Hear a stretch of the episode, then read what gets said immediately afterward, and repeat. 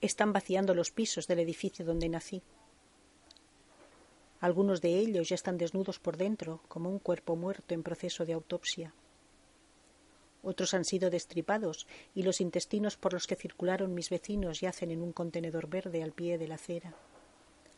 Ya no tienen los órganos sexuales donde nacimos y crecimos, ni las muelas donde se formaron las caries de los odios y los recelos familiares.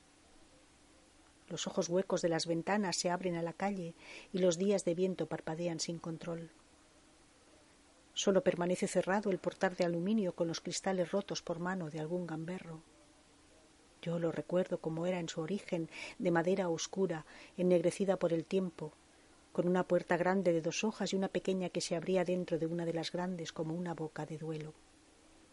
El portal siempre estaba abierto de par en par, excepto los días de entierro y Semana Santa en que permanecía solo abierta la puerta pequeña.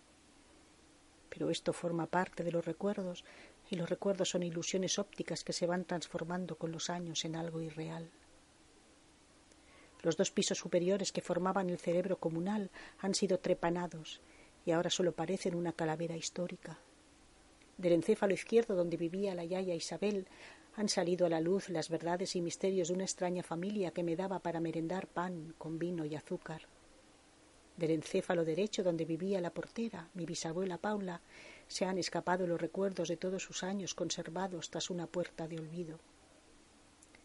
Cuando subo las escaleras me parece presentir que todo ello flota en el espacio que los albañiles van fabricando a base de derribar tabiques.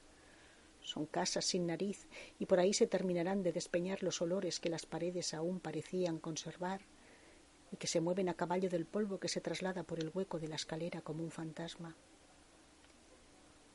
Los sonidos de una radio se me confunden en la memoria con nuestras risas, nuestros gritos, nuestros juegos y las llamadas al orden de todas las madres.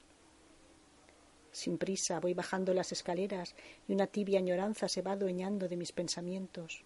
Una punzada como un pellizco de monja me obliga a enjugarme una lágrima tonta. Desde el último escalón, agarrada a la barandilla por la que tantas veces hemos resbalado hasta el suelo, miro de nuevo hacia arriba, hacia la claraboya, ahora oscura de rumbre y tiempo, y me despido. Desde la calle los ojos de las ventanas sin cristales me miran con tristeza y yo agacho la cabeza con vergüenza para no decirles que tienen los días contados.